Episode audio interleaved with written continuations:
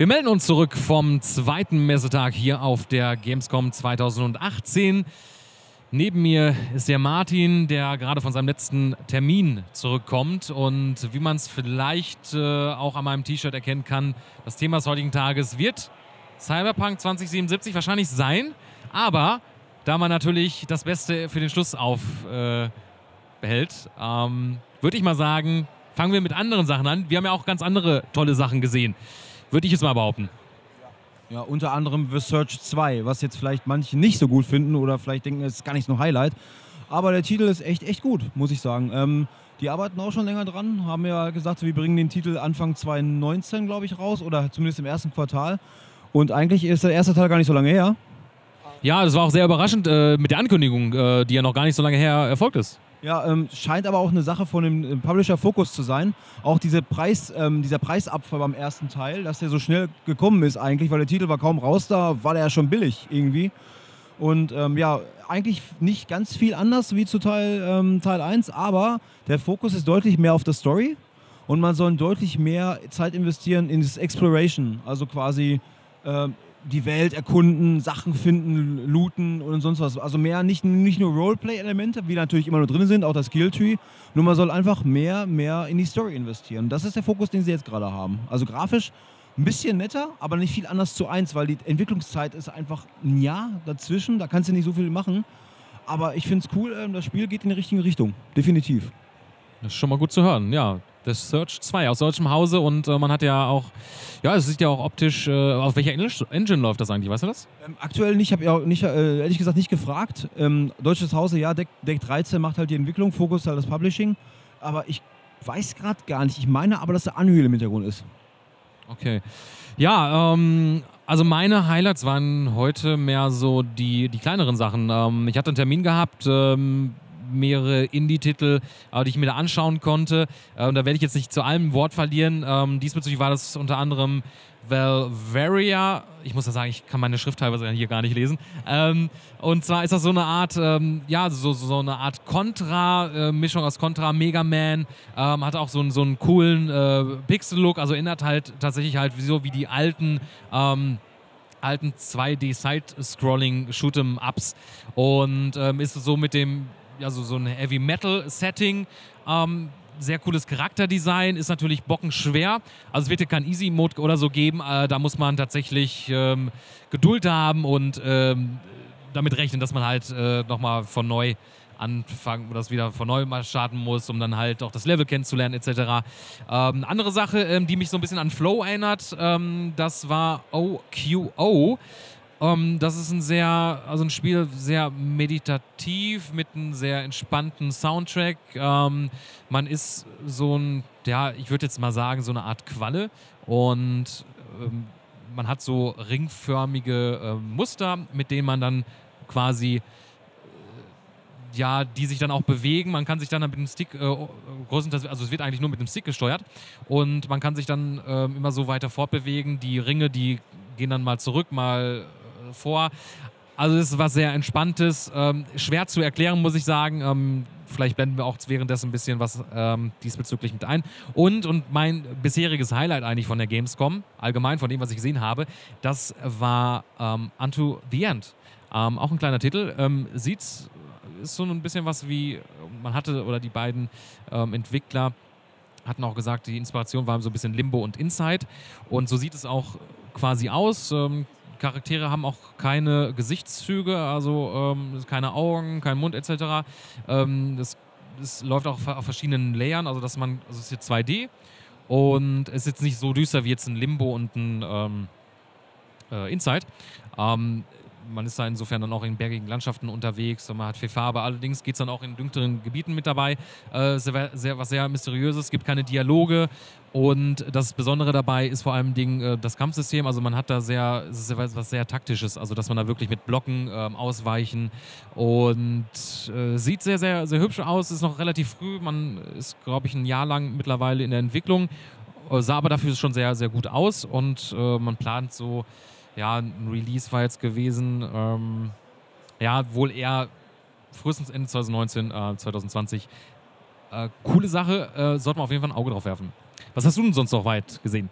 Ähm, ich habe auch so ein ähnliches Adventure, äh, also sprich ein Side-Scroller, Puzzle-Game, also Adventure jetzt nicht. Aber dieses Schwarz-Weiß scheint gerade echt im Trend zu sein. Also, äh, das, war, also es war jetzt allerdings kein Schwarz-Weiß, das war schon bunt äh, gewesen. Also ähm, Limbo, also mehr so von den der dem, dem Art-Style, sage ich mal, aber äh, Inside war ja, also Limbo war ja komplett schwarz-weiß.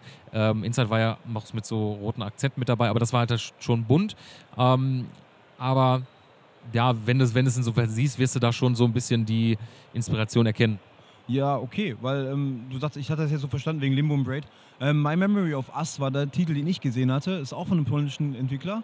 Ähm, es geht aber auf so klein, also eher kleines Team. Ähm, ich glaube maximal, hat er gesagt, zehn Leute, meine ich, hat er gesagt, arbeiten an dem Titel.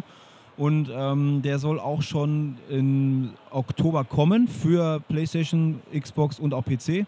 Und darum geht es nämlich auch an, an so einem Schwarz-Weiß-Adventure ähm, in der, aus der Sicht eines äh, zwei Kinder, die aber ähm, den Krieg als Hintergrundsetting haben.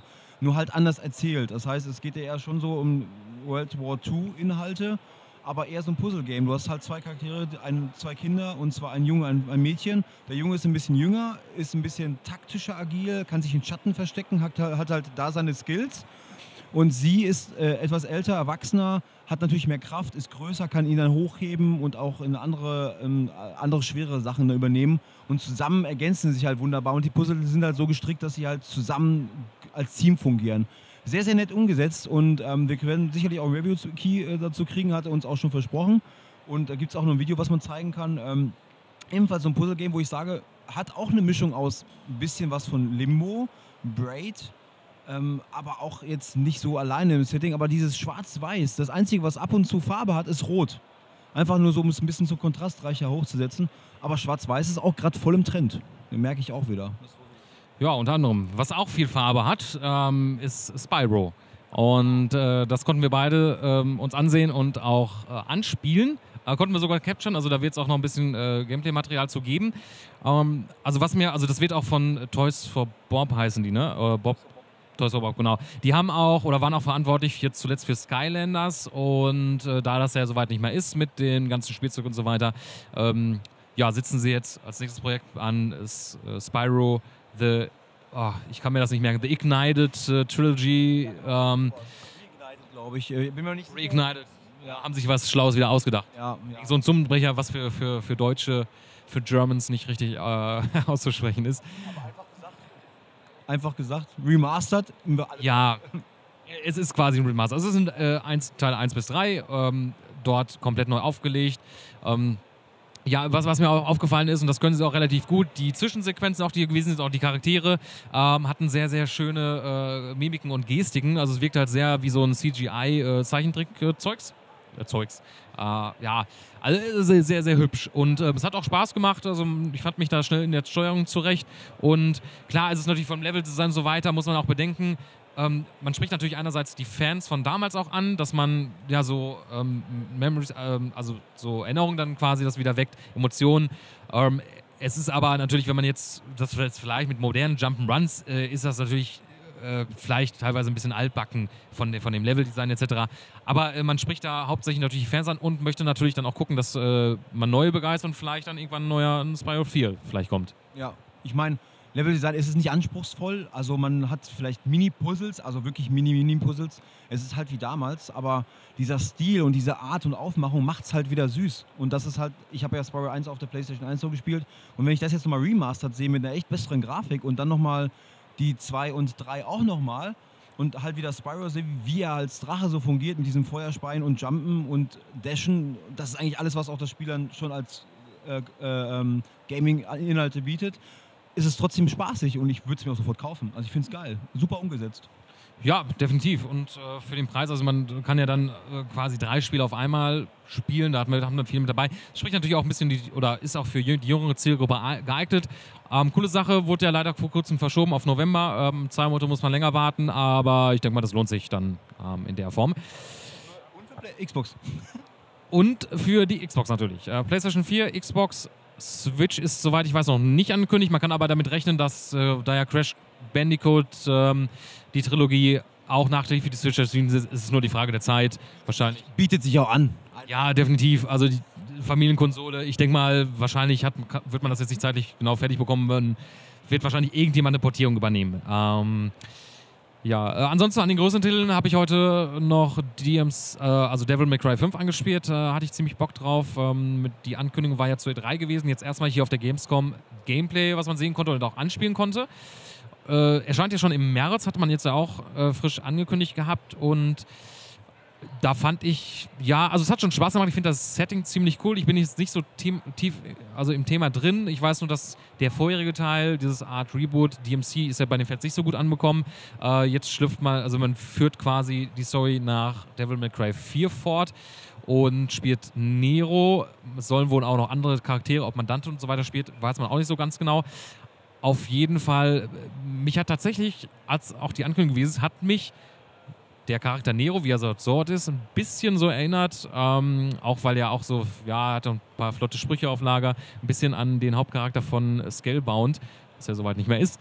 Ähm, ja, äh, hat einen coolen Humor, was mir gefällt. Die Kamera war noch ein bisschen äh, teilweise ja noch nicht ideal. Ähm, ich weiß nicht, ob sie das noch haben ja noch Zeit, äh, aber ich glaube, das war, glaube ich, schon immer so, so ein Punkt. Es ist auch immer sehr schwer. Es sind teilweise auch der, was man da gesehen hatte, hat sich gefühlt an, wie als wenn es nur komprimiert, zusammenhangslos man dort einen irgendeinen Abschnitt gespielt hatte. Man konnte das jetzt nicht irgendwie zuordnen. Ansonsten war das schon cool mit den Kombos, wenn man das so ein bisschen drauf hat. Ähm, hat Spaß gemacht, freue ich mich auf jeden Fall drauf. Was hast du noch Schönes? Als Abschluss, mein Highlight des Tages, Cyberpunk 2077. Dazu wird es wahrscheinlich ein kleines Fazitvideo geben, aber ähm, es war wirklich richtig cool. Ähm, das Spiel mal in, in neuen Szenen zu sehen. Also E3 hatte ja sein Gameplay gehabt. Ähm, die haben es dann auf Gamescom nochmal abgewandeltes Gameplay gezeigt. Das heißt also nicht identisch das gleiche, sodass auch für, für die bisherigen E3-Besucher oder Redakteure halt äh, kein, keine Langeweile aufkommt. Und ähm, das Spiel sieht mega aus, es spielt sich mega, die Inhalte sind super, super krass. Ähm, was das Cyberpunk-Setting angeht, hat CD Projekt Red richtig gut gemacht. Ähm, Fahrzeuge sind drin, wie man sieht. Ob man auch fliegen kann, weiß ich noch nicht. Also ich bin nicht sicher, ob das Fahrzeug fliegen kann. Gehe ich aber von aus. Fahren geht auf jeden Fall. Spielt sich sowohl beim Fahren auch überhaupt nicht fremd. Also das lief super flüssig von der Hand. Ähm gab es denn ähm, auf Fahrzeug? Ähm, konnte man, also es gab wahrscheinlich ganz normale Straßen, konnte man den Fahrzeug am Himmel erkennen? Ähm? Äh, man konnte tatsächlich welche am Himmel erkennen. Also ähnlich wie das fünfte Element, so stelle ich mir das quasi vor, wird man sich ja irgendwie so mit Cyberpunk in Verbindung bringen. Ja, ich hoffe, wir kriegen jetzt keinen Ärger, dass ich es das gesagt habe, aber ähm, ja. Ähm. Bestimmt nicht. Ja, das ist ja so das heiße Brett hier auf der Gamescom. Äh, darf leider nicht jeder an, äh, sich anschauen. Mal gucken, wie lange es dauert, bis die, ja, die, die äh, normalen Leute, sage ich jetzt mal, da was bekommen. Ähm, ich bin auch nicht sicher. Ich gehe von aus, dass sich 2019 irgendwas passieren wird in der Hinsicht, weil ich denke, Release 2020 ist realistisch und bis dahin sollten die Leute auch mal selber spielen dürfen. Ich meine, selbst wir haben nur eine präsentierte Demo gesehen. Also eine spielbare Sozial, die haben es uns vorgespielt, wirklich. Also ist es nicht so, dass irgendwas geschnitten war. Nur Selbsthandel anlegen ging auch noch nicht. Also von daher. Ja, äh, aber zumindest also es ist anspielbar, also es ist spielbar und äh, insofern das ist schon mal viel wert. Also in der Form Schauen wir mal. Wird auf jeden Fall noch etwas dauern, kann man schon eigentlich sagen. Also es wird ja auch noch nichts mit Release-Datum gesagt, aber ist auch gut so, sollen sich Zeit lassen und es ist wahrscheinlich so ein, so ein Titel, der ja, mit dem Start der nächsten Konsolengeneration eventuell in den Zeitraum kommen könnte. Und so, ja. Aber es sah auch äh, optisch ziemlich, also, oder andersrum gesagt, im Vergleich zu dem Meteorite-Trailer, der soll ja in-game gewesen sein, ähm, würdest du jetzt sagen, okay, das ist schon richtig so, also das, was du jetzt da als Gameplay gesehen hatte, das ist grafisch so machbar und das wird man so, zumindest so, auf welche Hardware auch immer das da lief, auf einem High-End-PC, ähm, die Engine schafft das auf jeden Fall.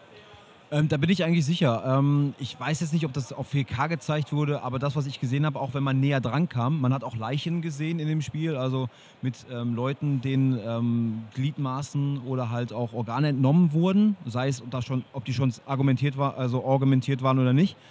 Und man konnte richtig auch die Texturen da drin sehen und so. Das ist schon detailgetreu. Ich würde jetzt nicht sagen, dass es ein Downgrade gibt, ob das genauso geil ist, müsste ich jetzt als im Vergleich sehen, aber es sah super aus. Also ich hätte nichts zu beanstanden von der Grafik her, definitiv nicht. Mein Gott, da macht es uns aber heiß. Ähm, auf jeden Fall, bevor Cyberpunk erscheint, äh, wird es auf jeden Fall noch weiteres von uns von der Gamescom geben. Ähm, das ist auf jeden Fall jetzt der Tag 2, der ähm, ja, quasi der erste richtige Besuchertag. Ähm, heute, morgen geht es ja auch nochmal weiter und äh, dann am Freitag, Samstag, ähm, da ist ja nichts mehr mit äh, Termin, aber für die Besucher ja noch alles weiter mit dabei. Ansonsten einen kleinen Ausblick. Ähm, es wird auf jeden Fall noch ähm, von uns eine Preview geben in schriftlicher Form zu Rage 2, Darksiders 3 und noch was anderem, was ich jetzt gerade noch nicht im Ahnung habe. Da auf jeden Fall auf gamesfinance.de mal nachschauen. Ansonsten haben wir morgen noch ein paar Termine. Unter anderem sind wir bei Nintendo. Da werden wir sicherlich äh, Super Mario Party zum Beispiel sehen und das eine oder andere sicherlich ebenfalls. Und wo ich ein bisschen drauf gespannt bin, zumindest weil die Idee ziemlich cool ist, ist Hash Rush. Ähm, das ist so ein Crypto-Mining Spiel. Also man kann dort wirklich in echt äh, ähm, Kryptowährung meinen. Ähm, irgendwie in Richtung Strategiespiel oder ähnliches. Wie genau das funktioniert, bin ich mal morgen gespannt, äh, was ich da alles so zu sehen habe. Irgend noch ein Highlight, was du, äh, wo du morgen bist, was du. Also super Highlights nicht, aber was heißt nicht? Also sehr schon gute Spiele, aber ich würde sagen, Harold Halibut, endlich mal dieses Stop-Motion-Game, was endlich mal wie weit es eigentlich ist. Es ist ja schon fast fertig. Ich bin froh, dass das deutsche Studio einen Publisher gefunden hat.